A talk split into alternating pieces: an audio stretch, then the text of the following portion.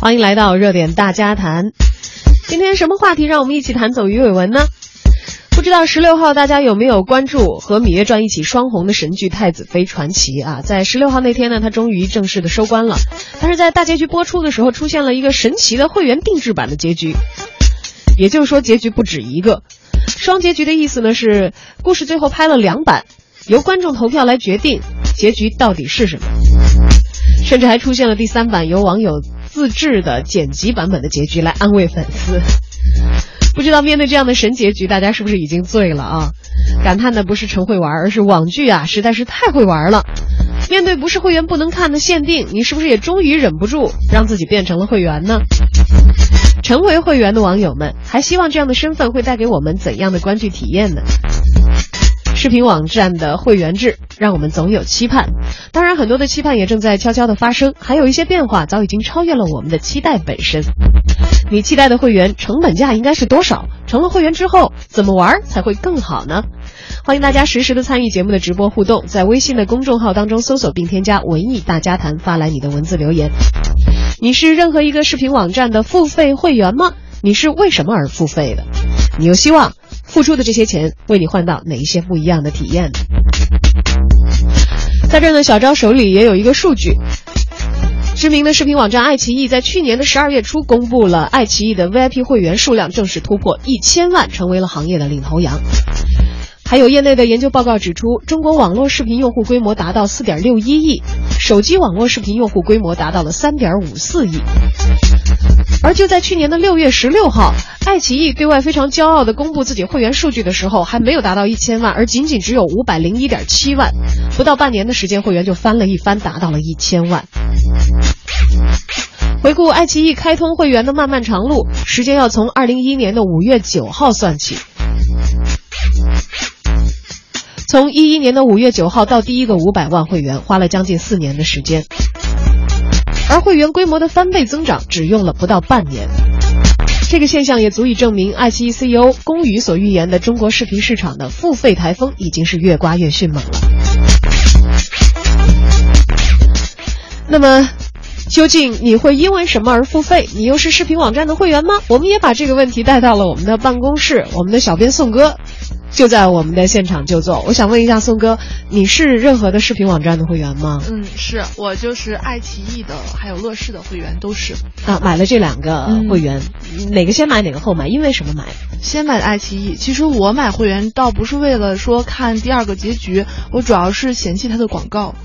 实在是不想看看广告，因为每天从各地看的广告已经太多了，我不想就是回家休息一下娱乐的时候还要继续看广告，因为这个时间就是金钱嘛。啊，太浪费时间了，是为了节约自己的时间而买会员的。嗯，其实这个初衷，不管是买这个爱奇艺的会员的时候，还是买乐视的会员的时候，都是出于这样的。对，就是这个原因啊，没有因为特别的追什么剧而特别付费吗？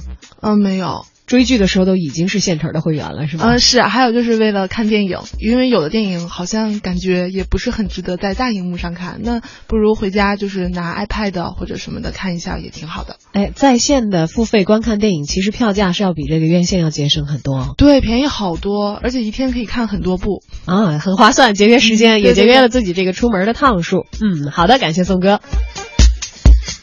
当然，我们的小编宋哥可能只代表一部分购买会员的人的心理。像小昭呢，我也是一些这个大的视频网站的会员，但是呢，我却没有为此直接的付出购买会员的任何一分钱。为什么呢？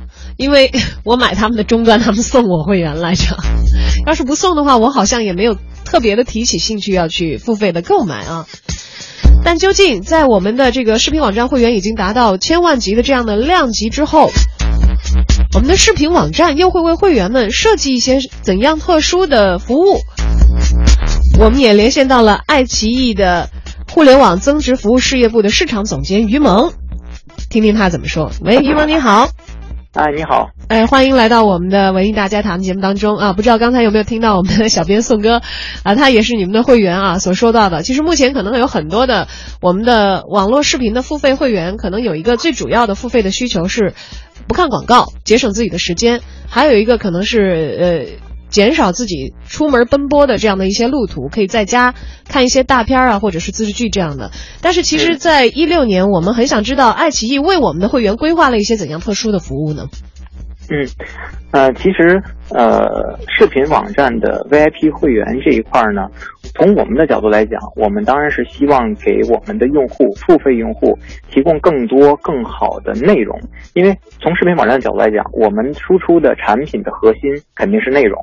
那从去年呢，大家也看到了，我们从一一年开始到一四年的上半年，我们的付费内容基本上是以电影为核心的。嗯，那么到了呃，到了去呃去年的。呃，七月份我们的《盗墓笔记》上线了以后呢，引发了整个行业的一个对于付费的 VIP 剧集的这样的一个热潮。那么从下半年我们上了《盗墓笔记》，上了《蜀山战记》，上了多部这样的 VIP 剧集。那实际上对于是对于我们呃 VIP 会员这样的一个业务板块的一个内容的充实。那么在电影和 VIP 剧集之外呢，呃，我们还会有更多丰富的内容提供给我们的 VIP 会员，比如说我们的演唱会直播。啊，今年年初我们就刚刚做了这个张智霖香港的这个演唱会，在现场的效果还是很好的。然后另外呢，还有纪录片。那么今年其实我们也有计划把更多的这样的视频内容融入到我们的爱奇艺的 VIP 付费会员业务当中，比如像动漫呀、综艺呀，我们也在探讨这种不同的呃视频内容在 VIP 会员当中的这种实现的可能性。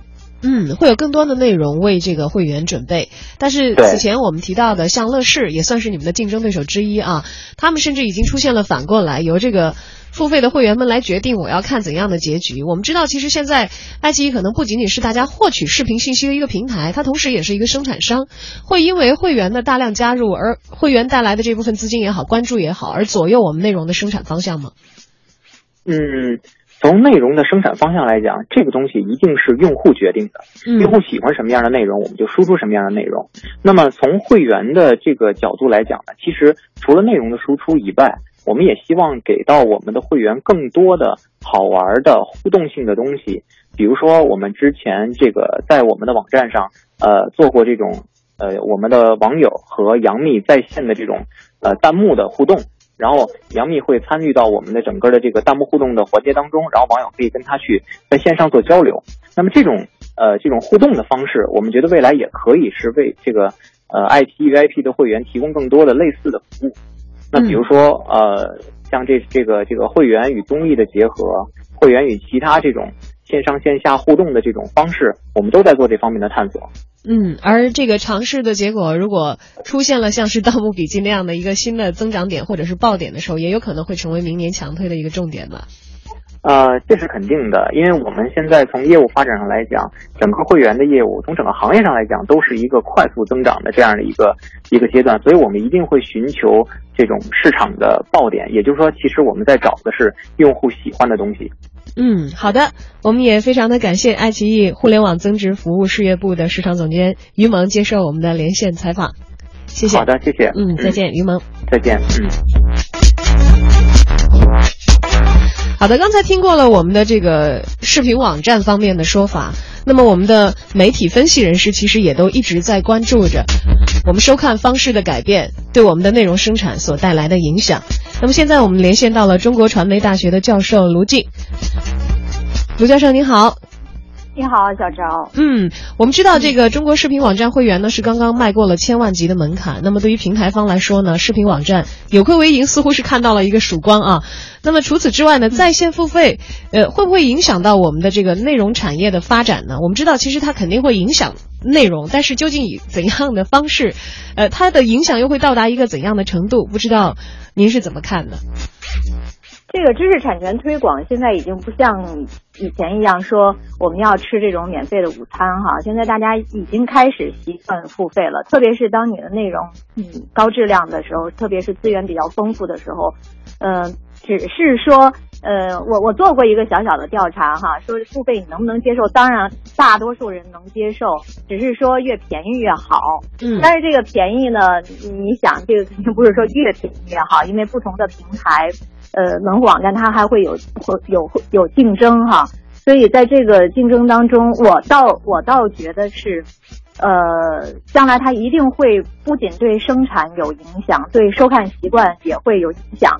呃，比如说从生产角度上来说，呃，零六年的时候我在韩国，那个时候呃，韩国早已经就出现了，说因为它是每天水幕剧啊，或者是它播出一集的是周播嘛，嗯，它的编剧就会在这一周播完了之后，采纳观众的反馈。来决定大家喜欢哪个人物，就不能让他早死。如果一不小心编剧把哪个观众心水的角色给写死了的话，你就必须要把他给写活。所以说他对，所以他已经参与，就是就是受众已经参与到这种呃内容生产的，他有抉抉择权了。这是一个方面哈。另外一个，你看咱们现在不是因为互联网技术和视频技术在年轻人当中实际上很普及了哈，所以网友可以点出。网剧也好的第三种结局，它已经，我觉得这是一种把大众文化的本质做了一个最好的诠释。大大众文化就是，就是大众参与，拥有这个主动权，而不只是被动的叫做受众哈。我们现在已经变成客户，变成变变成消费者了哈。这是从生产，另外从收看上面来看哈，呃，你你说会员制，现在很多人的习惯是我有我培养了一个收看习惯。呃，比如说我在爱奇艺，呃，经常看，我就很少去搜狐或者是去这嗯其他的吧，啊，呃，但是这个收看习惯也是能改变的。假如说这个网站的内容慢慢的资源枯竭了，或者是它的这个剧的水准下降了，那我我就会另寻他站，嗯，去对。另外还有一些收看习惯，比如说我可能会用这个站来看电影，用那个站来看这个电视剧。也不太一样，所以呢，呃，这是这是我们说消费者对于这个这个从收看的角度。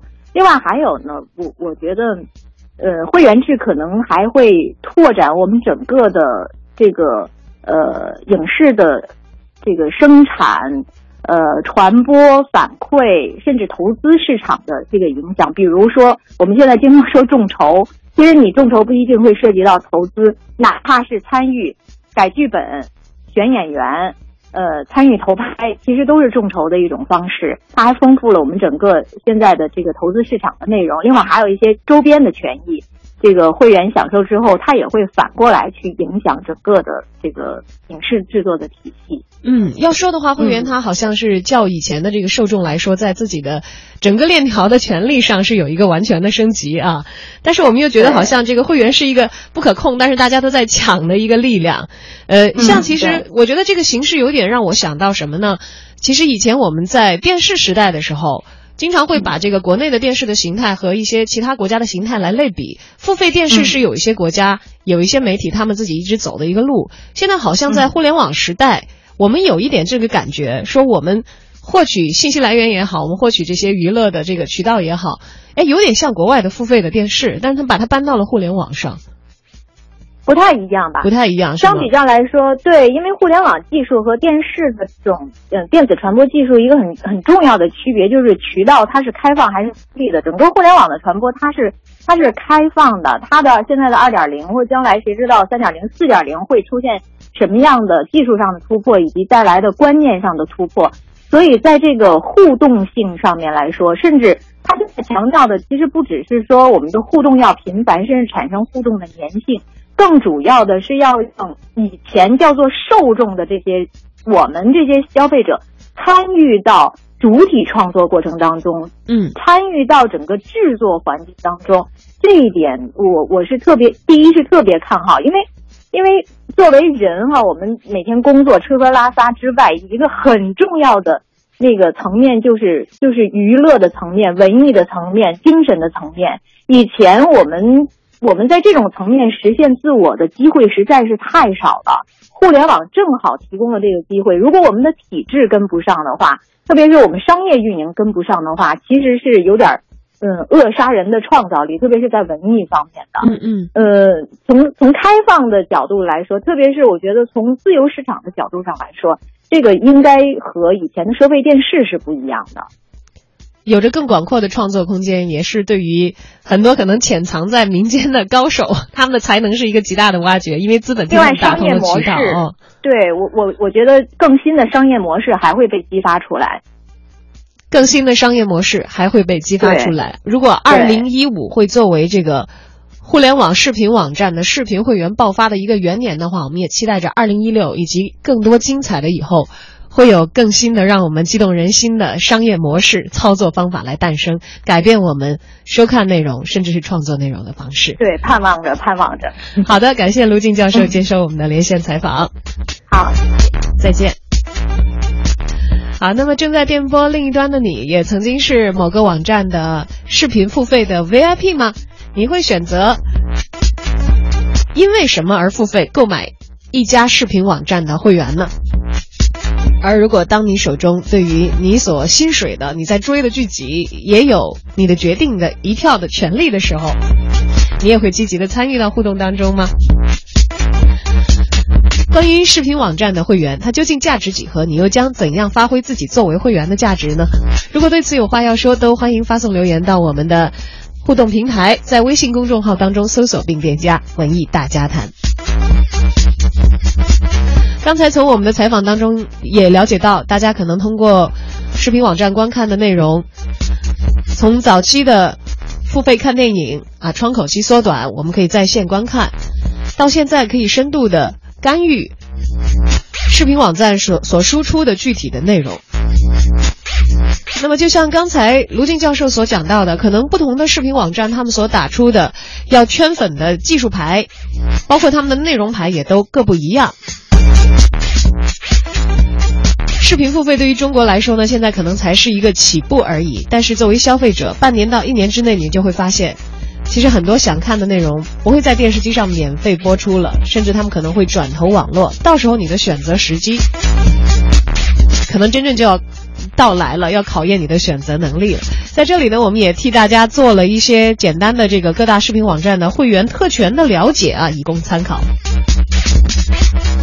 首先，这个互联网视频的大户优酷，那它的优势呢，肯定是片源丰富吧，基本上涵盖了百分之九十以上的院线电影。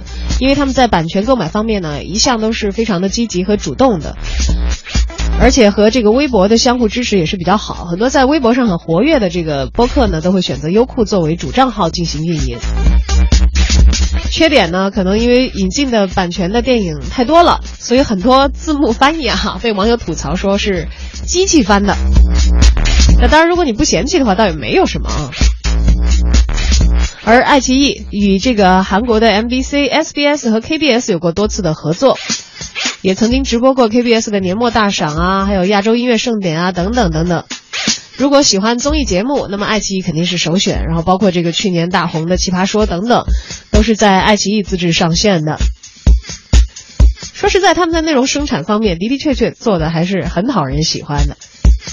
缺点呢是电影和电视剧的片源相对于优酷来说可能没有那么的丰富，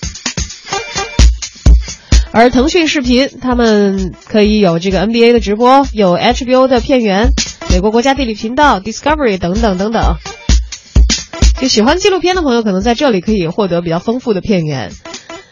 不过如果发微信的话，这个你要拿这个视频。到到你的这个微信公众号当中，那可能就要选择腾讯视频，它比较有优势了。那么乐视呢，不必提了，《太子飞升》之际刚刚火过一遍，还有此前的《芈月传》